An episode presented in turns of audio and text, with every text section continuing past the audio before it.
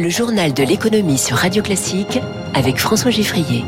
Prime, intéressement, participation pour plus de monde avec la loi aujourd'hui à l'Assemblée. Plus taxées seront les voitures plus lourdes, annonce le gouvernement. Et puis nous ferons le bilan du Bourget à un salon aéronautique 2023 qui cumule les records. Radio classique. L'accord avait été annoncé en pleine bataille sur la réforme des retraites le 10 février. Les syndicats et le patronat avaient topé, non pas sur l'âge de départ ou sur la durée de cotisation, mais à propos de rémunération. L'accord sur le partage de la valeur était annoncé. Le voilà désormais transformé en projet de loi qui arrive à l'Assemblée nationale aujourd'hui. Victorien Villaume nous en résume le principe. Ce projet de loi doit permettre de généraliser trois dispositifs de partage de valeur en entreprise. L'intéressement, la participation et les primes ponctuelles. Ce sont les petites entreprises qui sont concernées, qui ont entre 11 et 49 salariés. Elles doivent être rentables avec un bénéfice net fiscal positif supérieur à 1% de leur chiffre d'affaires et ce pendant trois années de suite. Le gouvernement l'assure, ce texte est une transposition fidèle d'un accord conclu entre syndicats et patronat il y a quatre mois et ce projet montrerait donc que malgré la crise des retraites, le dialogue social est encore possible. Le camp présidentiel estime que le texte renforce l'équité dans le pays en améliorant le pouvoir d'achat des salariés. Mais pour l'opposition, notamment les écologistes et les insoumis, ces dispositifs de partage de valeur en entreprise ne vont pas assez loin. Le camp présidentiel craint d'ailleurs que les débats qui s'ouvrent aujourd'hui relancent les discussions sur la taxation des super profits et des super dividendes. On a déjà 200 amendements sur ce texte et une date d'entrée en vigueur fixée à 2024 et non pas 2025 comme le souhaitaient les partenaires sociaux. Première entorse au principe fixé par le gouvernement de retranscrire fidèlement dans la loi les accords syndicats-patronat. On verra ce que donne le travail parlementaire. Une annonce hier dans la torpeur d'un dimanche de juin écrasé de soleil. Le malus sur les voitures lourdes sera étendu dès l'année prochaine. Aujourd'hui, dès qu'un véhicule particulier pèse plus d'une tonne 8, une taxe de 10 euros par kilo en trop est appliquée. Cela concerne l'achat d'une voiture thermique neuve. Le ministre des Transports Clément Beaune veut donc abaisser ce seuil d'une tonne 8 qui ne concerne que 2% des véhicules neufs. Eric Kioch. L'objectif est double, étendre l'assiette de cette taxe et inciter à rouler plus vert. Mais le nouveau plafond n'est pas encore fixé, avoue-t-on, au ministère des Transports.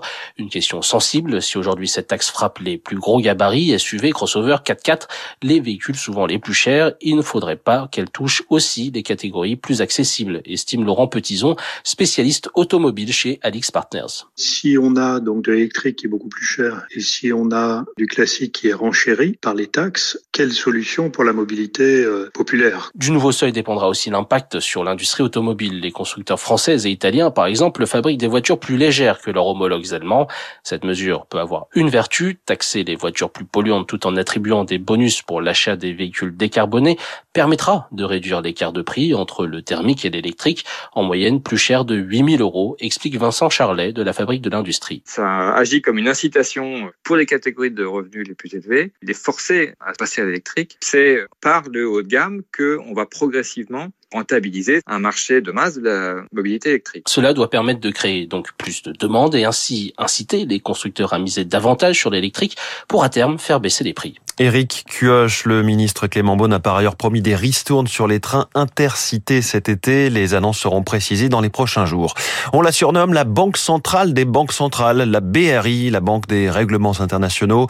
Elle publie son rapport annuel alors qu'on s'interroge sur la suite à donner aux séries de, de hausses de taux d'intérêt, que ce soit en zone euro comme aux États-Unis. Bonjour Éric Mauban. Bonjour François, bonjour à tous. Le directeur général adjoint de l'institution, Luis Pereira, s'exprime ce matin dans les échos. Pour lui, la priorité est toujours de combattre l'inflation.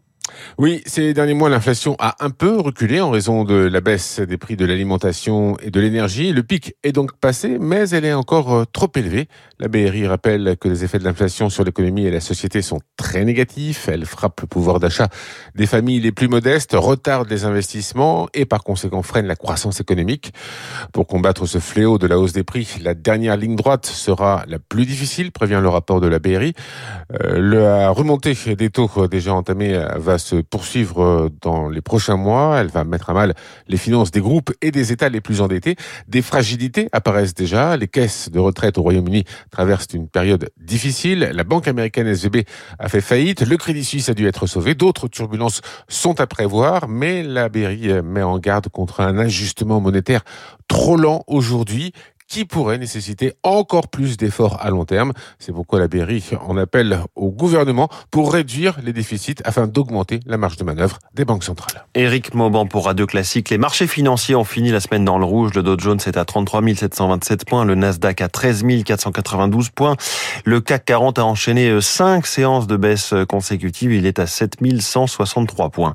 C'était l'édition de tous les records que ce salon du Bourget, quatre ans après la dernière édition, le rendez-vous de l'aéronautique, s'est achevé hier soir sur de beaux chiffres de fréquentation, 400 000 visiteurs contre 320 000 annoncés, euh, espérés. Bonjour Vincent Dujardin. Bonjour. Directeur général d'Alquier Communication, spécialiste du secteur aérien. D'abord, est-ce que cette affluence est de nature à rassurer sur la perception de l'aérien dans, dans le grand public? C'est un vrai succès. Alors, c'est peut-être le signe que l'aviation euh, bashing est simplement une perception versus une réalité qui est bien différente. Parce que quand on voit euh, le succès du Bourget, c'est un vrai succès populaire un succès qui va au-delà de simplement un salon euh, professionnel. On a vu de nombreux visiteurs qui étaient là pour rêver sur les avions commerciaux, mais aussi sur les avions militaires, parce que le volet militaire du Bourget a été euh, très euh, très important. Je pense que ce succès, il est aussi dû parce que les organisateurs ont su traiter et ont su parler des vrais enjeux actuels de l'aviation, c'est-à-dire parler des enjeux de décarbonation et d'empreinte carbone de l'avion. Hum, dans le traditionnel match des commandes, on peut dire qu'Airbus a terrassé Boeing, mais, mais peut-être attention à la suite quand même.